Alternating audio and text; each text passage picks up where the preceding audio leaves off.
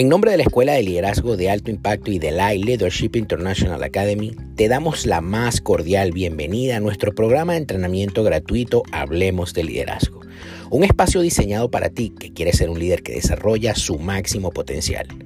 Mi nombre, Juan Carlos Calderón, presidente de la escuela, y te invito a que te sirvas una taza de café caliente y comiences a disfrutar de cada uno de los episodios que tenemos para ti en este nuestro programa. No sin antes recordarte que nos sigas en nuestras redes sociales como arroba liderazgo y que te certifiques con nosotros haciendo clic en www.liderazgoelay.org.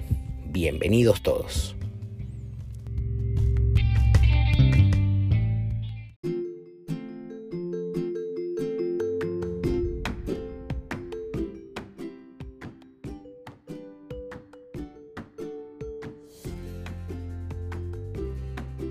Damos comienzo a un nuevo episodio de Hablemos de Liderazgo de la Escuela de Liderazgo de Alto Impacto y la Academia Internacional de Capellanía. Mi nombre es Neidy Natalie Rivera. Muchísimas gracias por su invitación. Soy autor y conferencista puertorriqueña, pero actualmente resido en Delaware, en los Estados Unidos, y me dedico a educar a la mujer para una sana planificación postparto, pero también me dedico a educar al matrimonio para que llegue a tener una sexualidad y una comunicación saludable y como Dios quiere, ¿verdad? Eh, hoy vamos a estar hablando sobre la planificación en la intimidad sexual y me encanta este tema porque es una práctica y me atrevería a decir que es un hábito que no se enseña, ¿verdad? No, no se enseña comúnmente. Y se piensa que que les resta creatividad, sorpresa, disfrute al tiempo que se pasa juntos y inclusive al mismo acto. Mientras que se ha demostrado, ¿verdad?, que la planificación podría añadirle intención y propósito y hasta contar con los gustos de ambas partes para aumentar ese mismo disfrute. No se trata de ser controladores a la hora de planificar. ¿verdad? Muchas veces se tiende a pensar que hay que escoger la hora, que hay que escoger eh, el día específicamente, que hay que manejar inclusive el tiempo, pero la planificación va mucho más allá. La planificación también rodea el a qué hora específicamente vamos a acostar a dormir los niños, cómo vamos a hacer para estar tranquilos sin que los niños nos interrumpan. Y por esto es bien importante que dialoguemos este tema en las iglesias, que dialoguemos este tema dentro del núcleo familiar y que se vaya pasando esto eh, de familia en familia, ¿verdad? Para que podamos llegar a tener matrimonios como los que Dios quiere. La palabra del Señor señala algo bien importante que a mí me encanta y es una una alegoría que se señala de que unas personas ¿verdad? estaban construyendo una torre y al final no les alcanzaba, ¿verdad? El material, el dinero no les alcanzaba para poder terminar esa torre. Y entonces nos invita a planificar para que no caigamos en vergüenza. Y yo, eh, dentro de la familia, les inculco para que nosotros no descuidemos lo que Dios nos ha dado sería buenísimo, ¿verdad? Que, en cada planificación que nosotros hagamos pudiéramos tener una luna de miel, ¿verdad? sería interesante si se pudiera. Pero lo importante es que se separe tiempo de calidad para intimar emocionalmente y espiritualmente al punto de que se despierte ese deseo sexual que debería estar presente en cada matrimonio. La vida hoy en día va bien deprisa, ¿verdad? Y a veces manejamos al trabajo, por ejemplo, una hora.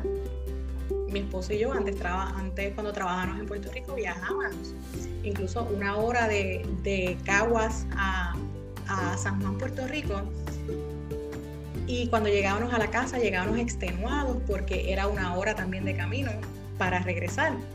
Muchas veces las madres hacen mil cosas al día, llega la noche, algunos asisten al templo, otros ven la tele y después es la hora de dormir. Y al otro día sucede exactamente lo mismo. y se acabó la semana y de nuevo llega el turno de trabajo de nuevo. ¿Y saben qué? Nunca miramos a los ojos a nuestro cónyuge, ni tuvimos una conversación completa porque nos interrumpieron. Y ni siquiera le preguntamos cómo estás con el propósito de escuchar. Muchas veces esta, esta pregunta, y mucho más entre los latinos, hey, ¿cómo estás? La preguntamos en la calle y seguimos caminando. Pero nunca, o casi nunca, preguntamos esperando una respuesta real de la otra persona. Y esto sucede dentro de las familias y también sucede en los matrimonios. Y esto es una, una comunicación defectuosa.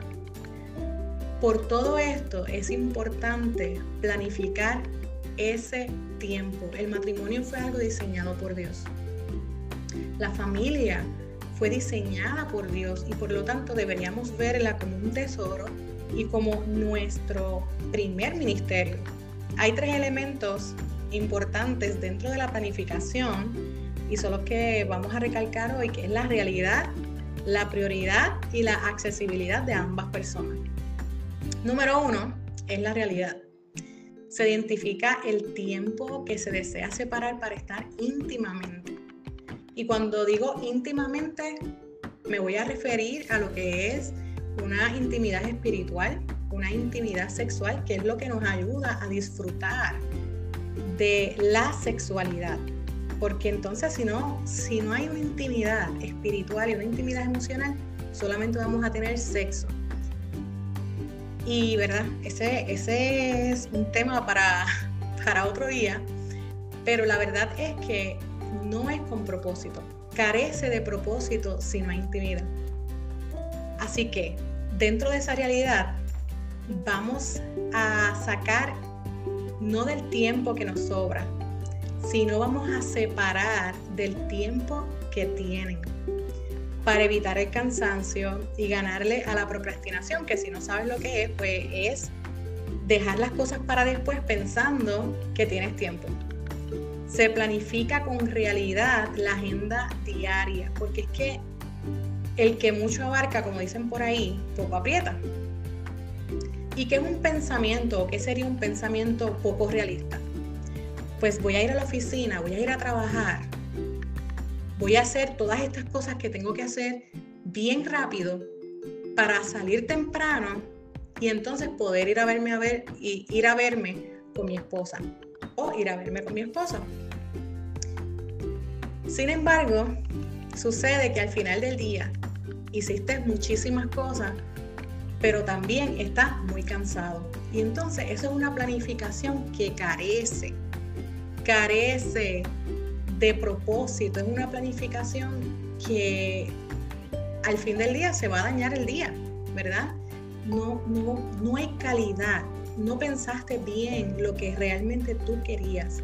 No se trata solamente de pasar el tiempo con esa persona, con tu cónyuge, sino que sea un tiempo en que haya claridad de tu mente, que sea un tiempo en que haya claridad en lo que se habla, que tú estés allí en cuerpo y en alma, no que tu cuerpo esté allí y tu mente esté pensando en lo cansado o cansada que tú estás. Entonces esta fórmula como que no da resultado. Por eso es importante ser realista. Y parte de la realidad y la planificación es pensar así. Hoy no voy a hacer tantas cosas y me voy a, proponer, y puedes hacer hasta bullet points, ¿verdad? Puedes hacer eh, unas lineecitas en un papelito y escribir ahí, voy a hacer estas tres cosas, solamente esas, y aún así quiero salir temprano o quiero terminar mi jornada laboral descansado para poder estar atento y listo en la noche. Entonces, eso sí es dentro de la realidad. Mucho pasa con las chicas que cuando son amas de casa y se quedan en la casa, piensan exactamente igual. Voy a lavar la ropa, voy a tener la casa lista, voy a cocinar, voy a hacer esto, voy a hacer lo otro. Y entonces en la noche están cansadas de nuevo. O posiblemente tuvieron toda su jornada laboral y llegan a la casa y quieren cocinarle para el esposo, pero están muy cansadas al final del día. Entonces, ¿qué hay dentro de mi realidad? Hay que pensar en eso. si vamos a llegar los dos cansados, pues entonces vamos a mandar a buscar la comida de un restaurante si, si hace entrega a la casa y vamos a preparar la mesa y aunque estemos cansados, pues entonces planificamos la cena que la trajeran de otro lugar para entonces pasar ese tiempo juntos. La realidad incluye muchas cosas, los niños, eh, incluye el trabajo, incluye incluso la iglesia, la agenda que tenemos dentro de la iglesia. Así que, ¿qué tiempo tenemos dentro de nuestra realidad? Que no sea el que nos sobre, sino que hagamos, creemos ese tiempo. La segunda es la prioridad. Se establecen prioridades, pero dentro de las prioridades están las cosas que son urgentes, pero también están las que son importantes. Y debemos aprender dentro de las prioridades a diferenciar qué es lo urgente de lo importante, porque muchas veces pensamos que todo es urgente y queremos hacerlo todo al mismo momento y queremos posiblemente si queremos planificar una cena, pues entonces queremos hacer de todo en esa cena. Y también entonces al terminar el día también queremos hacer el amor. Pero vamos a definir qué es lo que queremos hacer de esa cena, qué es lo importante ese día. Tenemos que hablar sobre nuestra sexualidad, qué es lo que está sucediendo, porque ya no nos miramos igual, porque ya no nos hablamos igual, porque ya no sacamos tiempo para nosotros. O realmente necesitamos sacar ese tiempo para acariciarnos, besarnos y conocernos más físicamente. ¿Qué es lo más importante? ¿Qué es lo urgente? Generalmente se piensa que el sexo no es importante dentro del matrimonio y mucho más le, sucede a las, a las corrientes religiosas, ¿verdad? A los grupos religiosos. Y realmente el sexo no es lo más importante del matrimonio, pero no por eso deja de ser importante. Y Pablo lo cataloga como importante. Si vamos a, las escrituras, él dice, miren, solamente estén separados para orar y que sea en mutuo acuerdo. No vaya a ser que Satanás se aproveche de sus tentaciones. Entonces, esto lo cataloga como que el sexo sí es importante dentro del matrimonio. Pero ¿qué sucede? Orar también es importante. Abrazarnos también es importante. Escucharnos también es importante. Dentro de la planificación debemos de ver todos esos elementos y no echar a un lado la sexualidad, porque entonces, como dice la palabra, como dijo Pablo, Puede ser que las tentaciones estén en nuestro empleo, puede ser que las tentaciones estén en el televisor, pueden ser que las tentaciones aparezcan en el internet. Tenemos la pornografía hoy en día, unos desnudos eh, mirados en la televisión hasta por adolescentes, ¿verdad? Entonces la, la tentación está por todas partes. Estoy relacionándome lo suficiente con mi pareja como para que cuando yo tenga una tentación yo pueda evadirla. Eso es parte de lo que son las prioridades dentro del matrimonio. Por eso el sexo, aunque no es lo más importante, sigue siendo importante. También Pablo dijo, no te niegues a tu mujer, ni tu mujer se niega a ti. Ay, Dios mío. Si Pablo tuvo que decir estas cosas, posiblemente era porque querían vivir una vida demasiado espiritual y se estaban olvidando de que el sexo es necesario dentro del matrimonio. También para guardar la pureza sexual dentro del matrimonio. Mucha gente no lo sabe, pero dentro del matrimonio también tenemos una pureza sexual que guardar.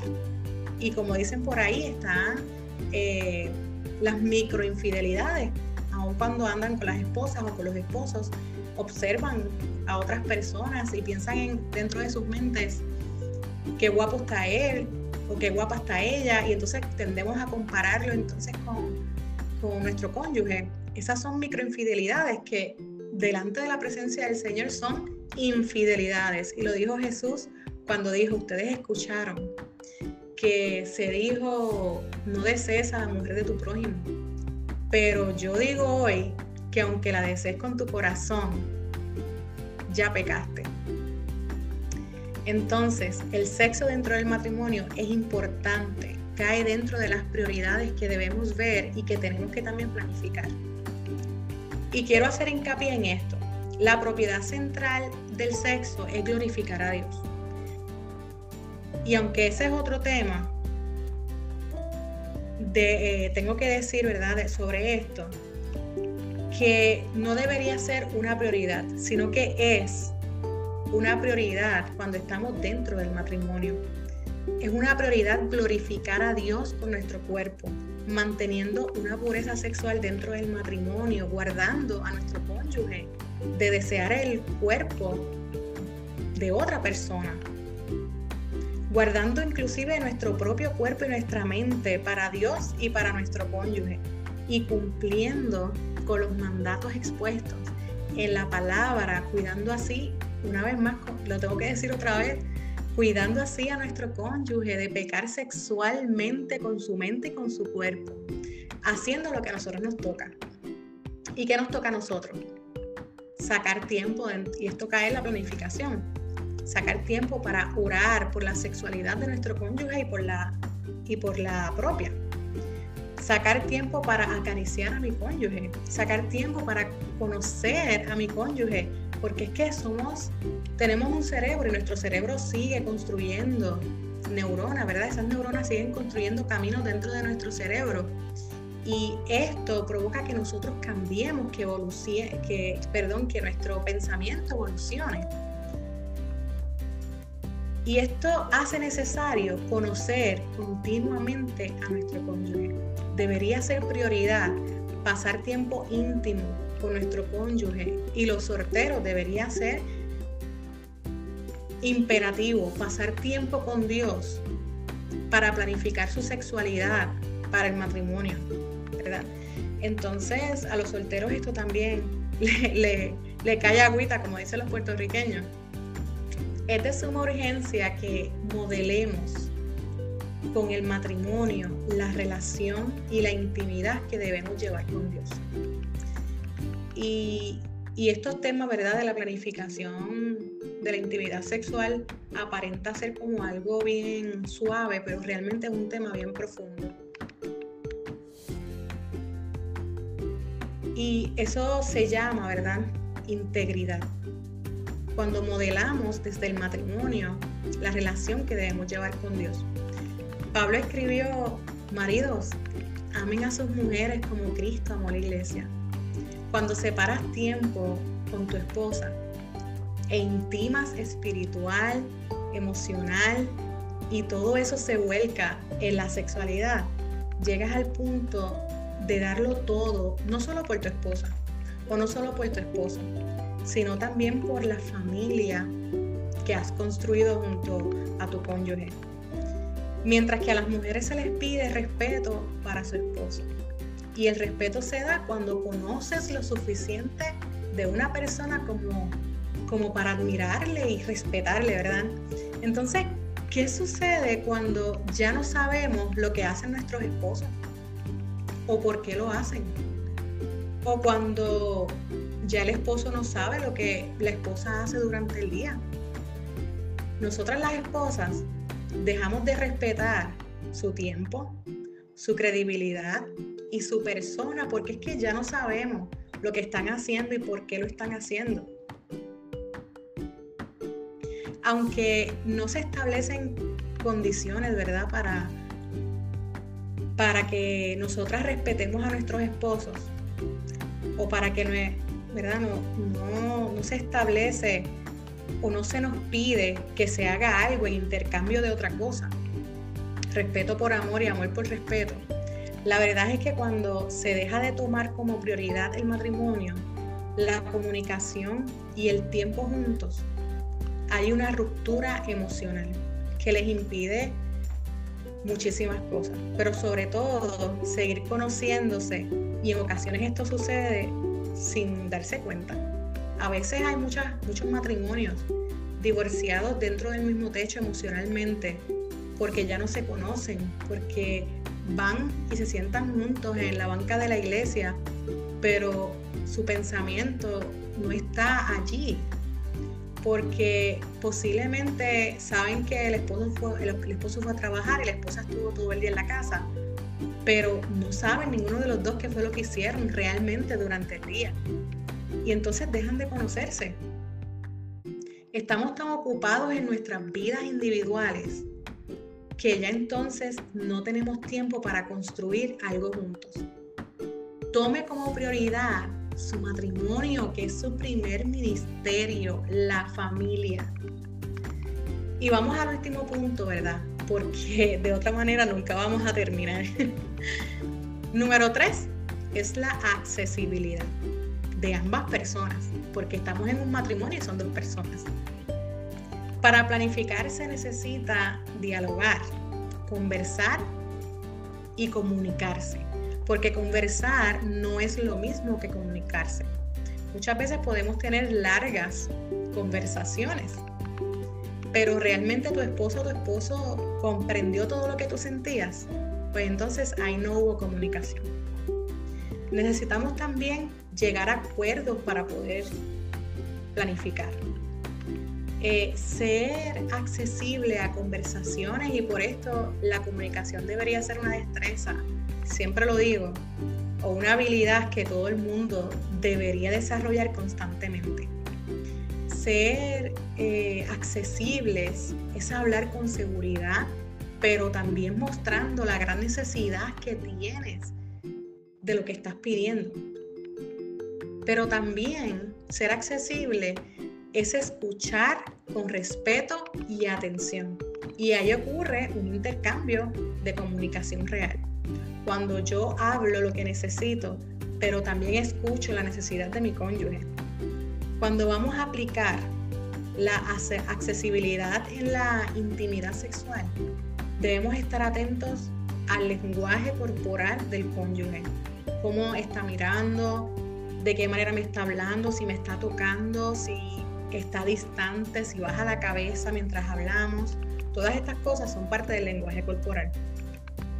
Si mi cónyuge está dispuesta o dispuesto a separar ese tiempo, si no lo está, pues entonces preguntar con amabilidad qué es lo que sucede. Y esto es importante que lo escuchen.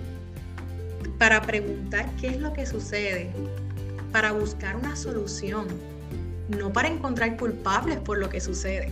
Ojo con esto, porque no queremos, no queremos actuar como niños sino como adultos.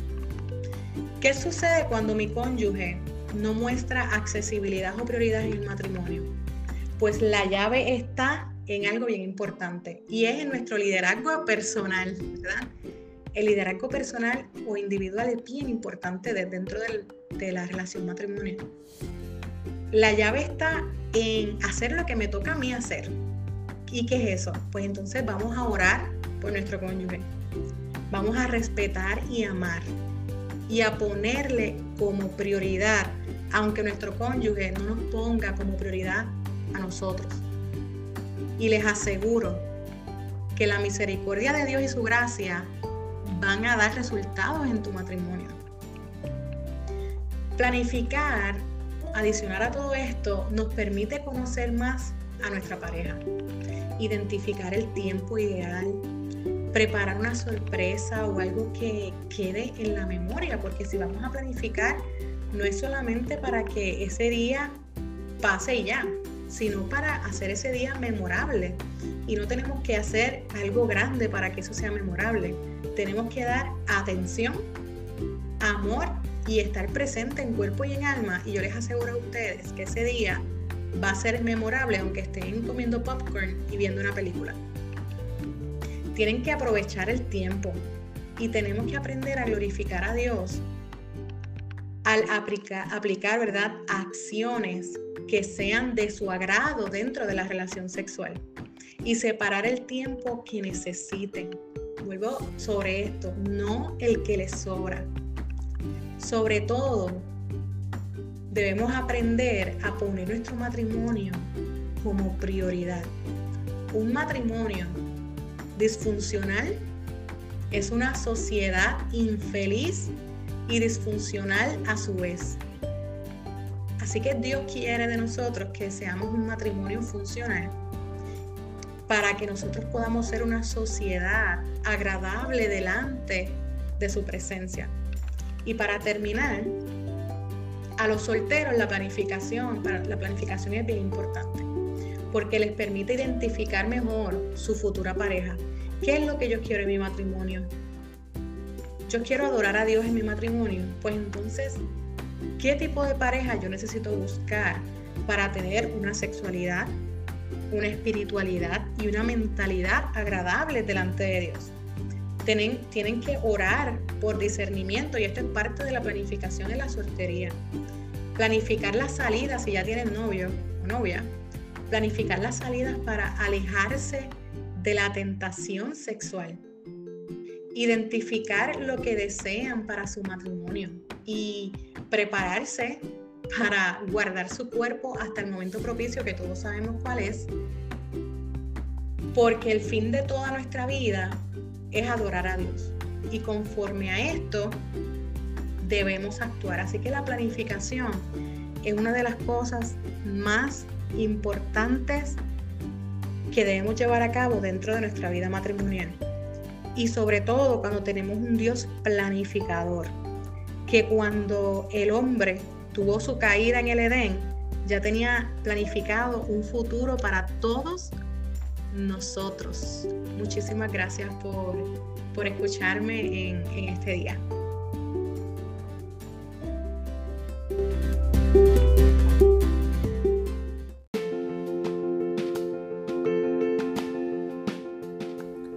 Y si llegaste hasta aquí, solamente me resta darte las gracias en nombre de la Escuela de Liderazgo de Alto Impacto y de la Leadership International Academy. Como te dije, mi nombre es Juan Carlos Calderón. No te olvides de compartir este audio con alguien y seguirnos en nuestra cuenta de Instagram como arroba Hablemos de Liderazgo.